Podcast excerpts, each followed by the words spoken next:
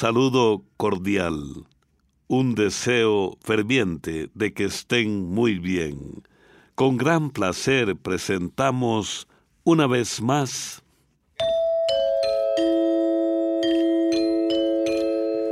Oigamos la respuesta del Instituto Centroamericano de Extensión de la Cultura. Siempre con nuestro lema. Comprender lo comprensible es un derecho humano. Hoy sabremos por qué Panamá se independizó de Colombia y se unió a Centroamérica. También vamos a conocer cuál es el puente más grande del mundo, cuánto mide y en qué país está construido.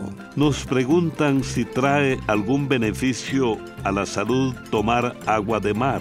Les damos a todos nuestros amigos y amigas la más cordial bienvenida a este nuevo episodio y les invitamos a acompañarnos y a hacernos sus consultas a través de los medios que señalamos a lo largo de este espacio.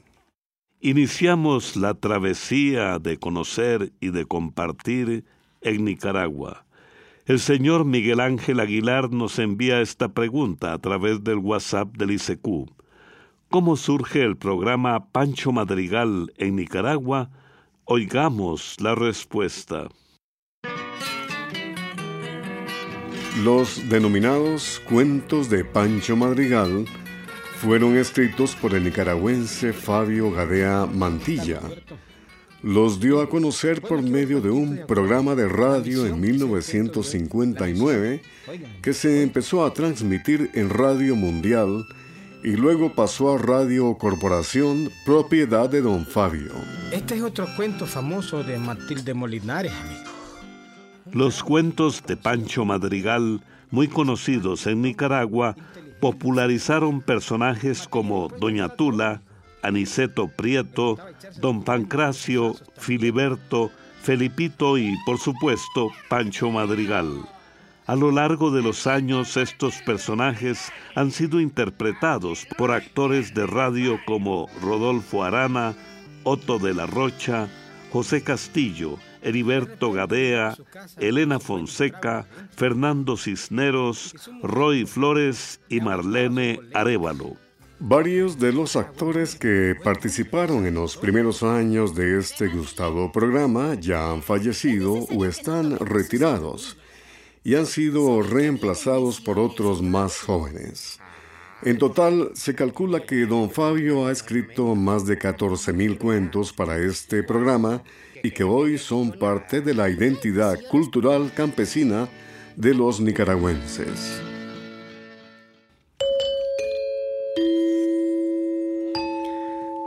Desde Zarcero a la Costa Rica, la señora Lilian Vargas nos llamó por teléfono nos hace su pregunta que dice por qué Panamá se independizó de Colombia y se unió a Centroamérica. Escuchemos la respuesta. Cuando los conquistadores españoles llegaron al continente americano, dividieron el territorio en virreinatos, gobernaciones, capitanías y provincias para administrarlos de manera ordenada. Se crearon dos virreinatos, el virreinato de Nueva España, que abarcaba desde parte de los Estados Unidos hasta Costa Rica, y el virreinato de Perú, que iba desde Panamá, pasando por Bolivia y Perú, y llegando hasta Tierra del Fuego. Es decir, que desde tiempos de la colonia, Panamá tuvo una historia diferente al resto de Centroamérica. Cuando los países de Centroamérica se declararon independientes de España, Panamá hizo lo mismo, pero decidió seguir unida a la que se llamó la Gran Colombia, que incluía tierras que hoy son Ecuador, Venezuela y Colombia. Sin embargo, la comunicación con las autoridades colombianas en Bogotá no siempre fue la mejor. Para comunicarse por tierra había que recorrer grandes distancias y atravesar el llamado tapón del Darién. Además, Hubo desacuerdos con las decisiones políticas que tomaba Colombia y hasta se dieron enfrentamientos militares que dejaron muchas víctimas. Luego, empezando el siglo XX, es decir, los años de 1900, el interés de los Estados Unidos por construir un canal que conectara los dos océanos, el Atlántico y el Pacífico, hizo que los deseos de independencia de Panamá de Colombia crecieran mucho más. En el año 1903, Estados Unidos firmó un tratado con Colombia para asegurarse la construcción del canal, pero Colombia luego lo rechazó entonces los panameños, apoyados por Estados Unidos, declararon su independencia el 3 de noviembre de 1903 y luego firmaron un acuerdo con Estados Unidos para asegurar la construcción del canal. Para algunos estudiosos, el tratado entre Estados Unidos y Panamá fue algo impuesto, pues el gobierno panameño no estaba totalmente conformado. Se podría decir que en aquel entonces Panamá todavía no se sentía parte de Centroamérica. Es más, por su historia muchas personas opinan que es de Sudamérica y hasta del Caribe. Pero muchos trabajadores del Canal de Panamá llegaron de diferentes islas caribeñas como Barbados. Por muchos años existió un distanciamiento con Centroamérica. Sin embargo, Conforme pasó el tiempo, se vio la necesidad de definir si Panamá pertenecía o no a Centroamérica, especialmente por asuntos comerciales y políticos. Entonces se pidió al Instituto Panamericano de Geografía e Historia resolver este asunto y se llegó a la conclusión de que el istmo de Panamá pertenece geográficamente a Centroamérica. Sin embargo, aunque se firmaron varios acuerdos comerciales entre los países de la región, Panamá no participó de esos acuerdos hasta el año 1991, cuando entró a formar parte de la Organización de Estados Centroamericanos y en años recientes se incorporó formalmente al sistema de integración centroamericana, por lo que es una nación centroamericana para asuntos de cooperación política y económica. Además, desde hace ya bastante tiempo, Panamá es tomada como parte de Centroamérica en campeonatos deportivos centroamericanos y hasta pertenece a la CONCACAF, que es la Confederación de Norteamérica, Centroamérica y el Caribe de Fútbol. Las cuerdas de la guitarra y el talento acompañan a la compositora y cantante de origen maya, Sara Kuruchich, y su canción, Chutinya.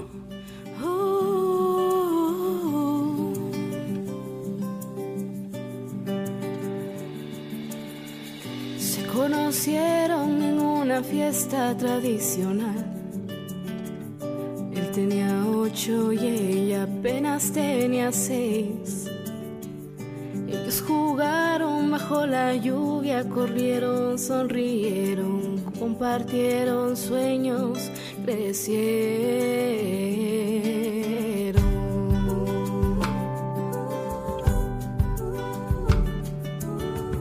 Pasaron horas, pasaron días, pasaron lunas, pasaron años un sentimiento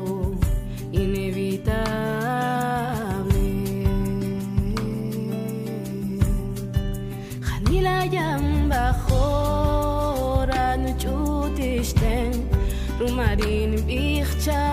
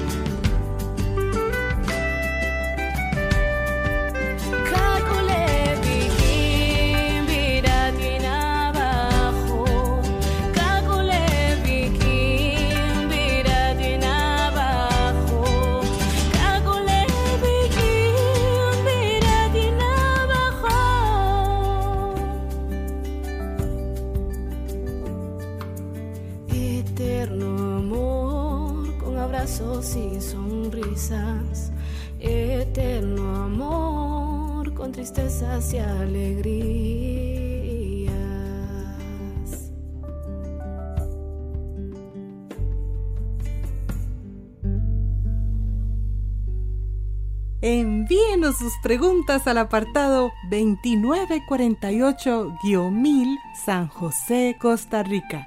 También nos puede contactar al correo electrónico isq.org o encuéntrenos en Facebook como Oigamos la Respuesta. De regreso, luego de la música, la pregunta de la señora Rosa González nos envía su consulta desde Ciudad de Panamá, en Panamá, para preguntar, me gustaría saber qué se puede hacer con la ropa que causa picazón en el cuerpo. ¿Se lava con algo especial? La pregunta es de mi mamá, la señora Rosa González, que es fanática de su programa radial. Nos alegra muchísimo que la señora Rosa González y ustedes escuchen nuestro programa Oigamos la Respuesta. A ustedes nos debemos. Hay telas que le provocan una reacción alérgica a algunas personas y esto hace que les dé picazón o se broten. Cuando una prenda provoca alergia, lo que se aconseja es dejar de usarla. Sin embargo, a veces puede suceder que la alergia no sea causada por la tela, sino más bien por algún producto que se usó durante el lavado o planchado. De manera que antes de dejar de usar una prenda convendría lavarla con algún jabón suave o neutro para saber si es la tela la que provoca la alergia o no. Esto debe hacerse con prendas nuevas o con las prendas que se compran de segunda mano porque a menudo usan productos muy fuertes a la hora de lavarlas. Por otra parte, a veces también puede suceder que la ropa que se ha tenido guardada durante mucho tiempo dé alergia, porque se ha llenado de polvo, ácaros, hongos o moho. En este caso, también conviene lavarla con un jabón suave o neutro y ponerla a secar donde le den el viento y el sol. Le recomendamos que le diga a su mamá que evite usar prendas que digan en las etiquetas lave y use, planchado permanente, no se plancha o repelente al polvo, porque por lo general tiene productos químicos que provocan alergias. Lo mismo puede suceder con algunos tintes que se usan para darle color a las prendas. A veces también puede ser el hule del elástico o incluso el material del que está hecho el zipper que lleva la prenda lo que produce alergia y no la tela. Cuando se sabe que una prenda causa alergia y picazón, por lo general con dejar de usarla las molestias desaparecen solas pero si las molestias fueran muchas, el médico podría mandar antihistanímicos, que son medicamentos que sirven para aliviar los síntomas de las alergias y algunas cremas que ayudan a aliviar la picazón. Un baño de agua de avena también puede ayudar a aliviar esas molestias.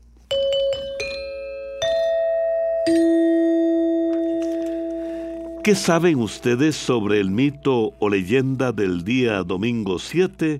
Es la pregunta que nos hace el señor Carlos Noé Ortez Torres desde Managua, Nicaragua. Salir con un domingo 7 significa salir con una tontería, decir algo que no tiene nada que ver con lo que se está hablando en determinado momento. En algunos lugares se usa esta expresión para referirse a un embarazo inoportuno.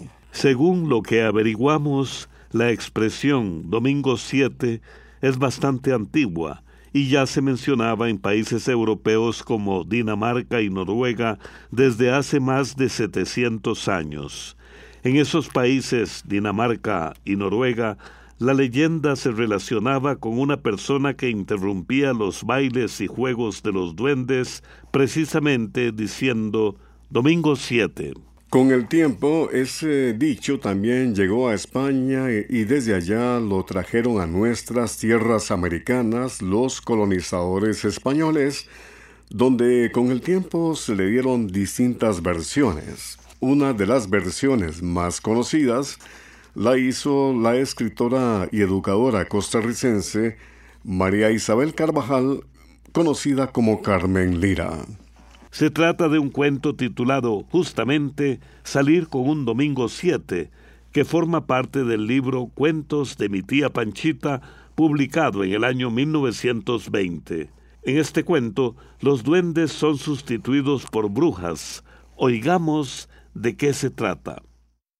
Un día, un campesino que recorría de noche un bosque tropezó con una casa en las que unas brujas cantaban lunes, martes y miércoles tres, y el campesino le agregó cantando jueves, viernes y sábado seis.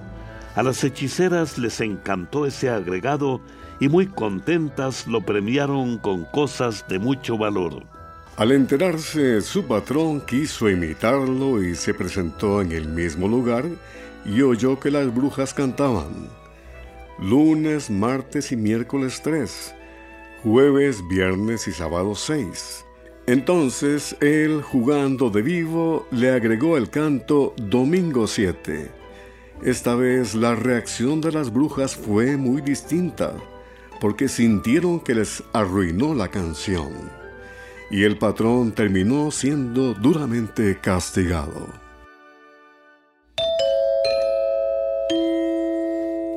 Comprender lo comprensible es un derecho humano. Un amigo oyente nos envió un WhatsApp desde Boaco, Nicaragua, con esta pregunta. ¿Cuál es el puente más grande del mundo? ¿Cuánto mide y en qué país está construido? Oigamos la respuesta. El puente más largo del mundo está en China y se llama el Gran Puente de Danjiang Kunchang. Tiene una longitud de casi 165 kilómetros y está a 30 metros de altura. Se comenzó a construir en el año 2006 y tardó cuatro años en completarse. Este puente fue inaugurado en el año 2011. Para llevar a cabo esta enorme construcción fueron necesarios 10.000 trabajadores tuvo un costo de 8.500 millones de dólares. Para su construcción se ocuparon 450.000 toneladas de acero. El puente está construido para que resista fuertes terremotos y tifones y sobre él circula un tren de alta velocidad que viaja a más de 300 kilómetros por hora. del extraordinario cantautor Carlos Mejía Godoy, líder del grupo Los de Palacagüina, vamos a escuchar Madre Vandálica, un homenaje a la valentía, al orgullo y al arraigo por la tierra de la madre nicaragüense. De tu vida es hermoso fruto de tu vientre pero no podrán quitarte el orgullo de ser madre vandálica nicaragüense. Hasta ayer esta canción era promesa que hoy te entrego solidario en estos versos. Este canto de amor a tu entereza de leona, de madre y mujer, de carne y hueso. Sos la vandálica madre nicaragüense, la tallacana, la más pencona, madre y mujer, las que parieron a los muchachos que un 19, que se rinda tu madre, respondieron como Leonel. Son la vandálica madre nicaragüense, la tallacana, la más pencona, madre y mujer las que parieron a los muchachos que un 19, que se rinda tu madre, respondieron como Leonel.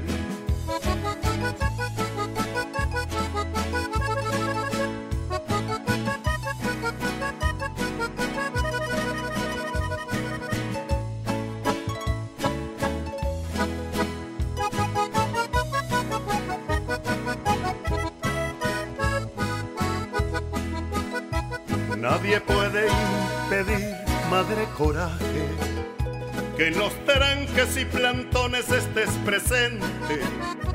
Nadie puede arrebatarte ese derecho de vandálica mujer nicaragüense.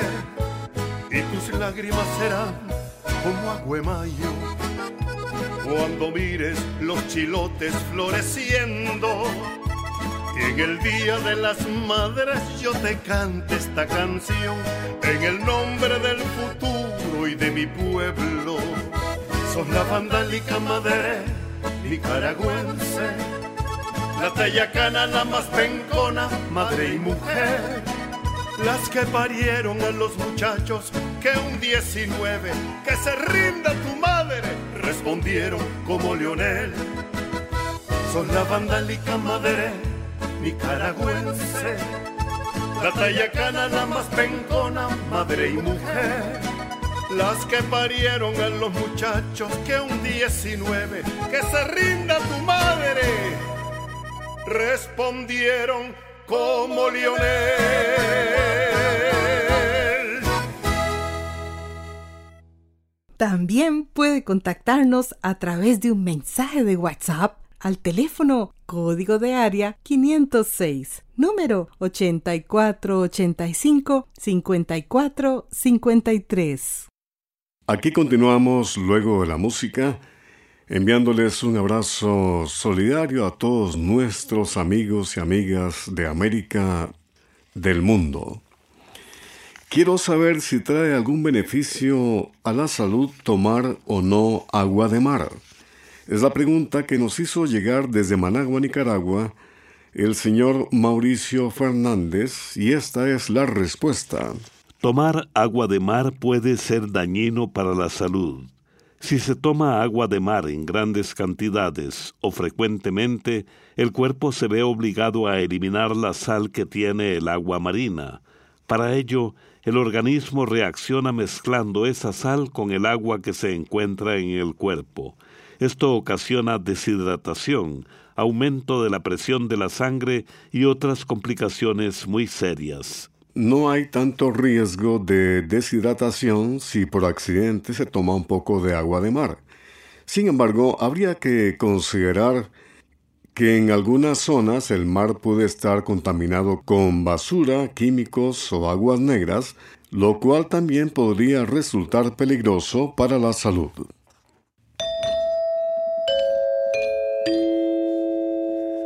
Desde San José, Costa Rica, Rommel Araya Martínez envía un WhatsApp a Q y dice, no es una referencia a la mitología del rey Arturo, se trata de la historia verdadera de un santo, de San Gálgano, que esconde la legendaria historia de la espada en la piedra de este santo.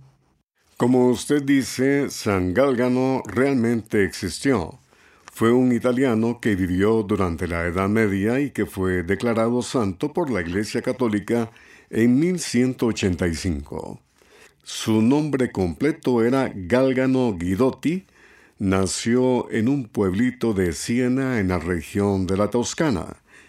Sobre su vida se sabe muy poco, aunque existen varias leyendas. Una leyenda muy popular en la región de Toscana dice que fue un caballero, sus padres le habían pedido al arcángel San Miguel tener un hijo, pero cuando nació descuidaron su educación cristiana, por lo que la vida de Gálgano en su juventud estuvo llena de violencia y lujuria, hasta que un día Gálgano soñó que el arcángel San Miguel le pidió que formara parte de la milicia celestial. Gálgano interpretó ese sueño como una señal. Pensó que debía cambiar su vida, dejar de ser un caballero y convertirse en un monje ermitaño imitando las enseñanzas de Cristo. Así que juró sobre un monte nunca más pelear. La leyenda dice que como señal de su renuncia decidió romper su espada contra una piedra.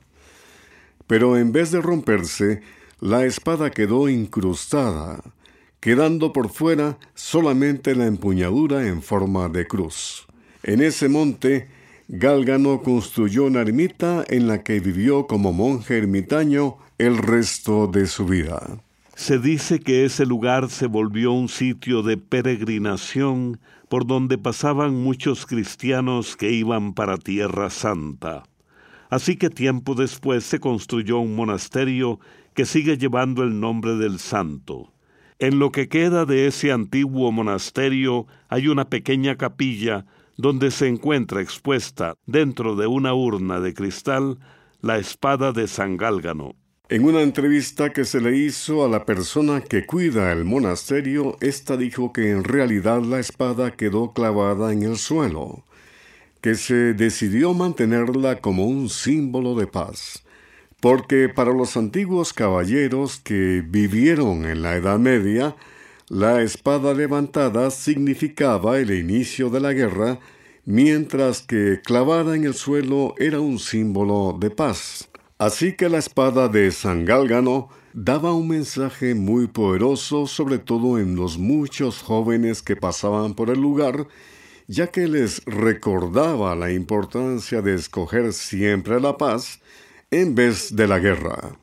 Cuenta el guardián del monasterio que a través de la historia muchos ladrones han tratado de robarla porque todavía hay quienes siguen creyendo en la antigua leyenda y le atribuyen a la espada poderes mágicos, por lo que ha sido necesario mantenerla dentro de una urna.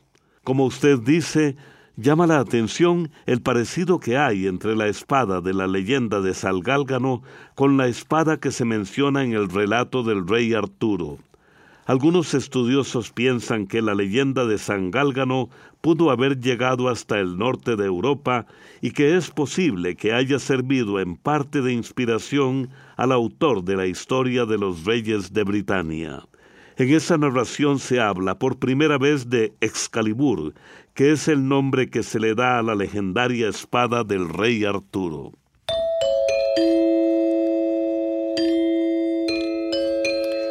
En el final de este espacio, una frase del artista italiano Leonardo da Vinci. Poco conocimiento hace que las personas se sientan orgullosas. Mucho conocimiento hace que se sientan humildes. Programa D, Control 52. Y así llegamos al final del programa del día de hoy. Los esperamos mañana en este su programa Oigamos la respuesta. Mándenos sus preguntas al apartado 2948-1000 San José, Costa Rica. También puede enviarnos sus preguntas al correo electrónico isq.org o encuéntrenos en Facebook como Oigamos la Respuesta. O llámenos por teléfono, código de área 506 número 2225-5338 o 2225-5438. Recuerde que comprender lo comprensible es un derecho humano.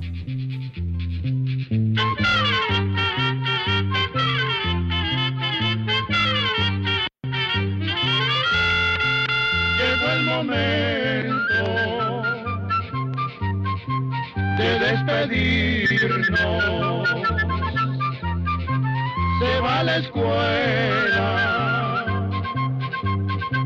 se va cantando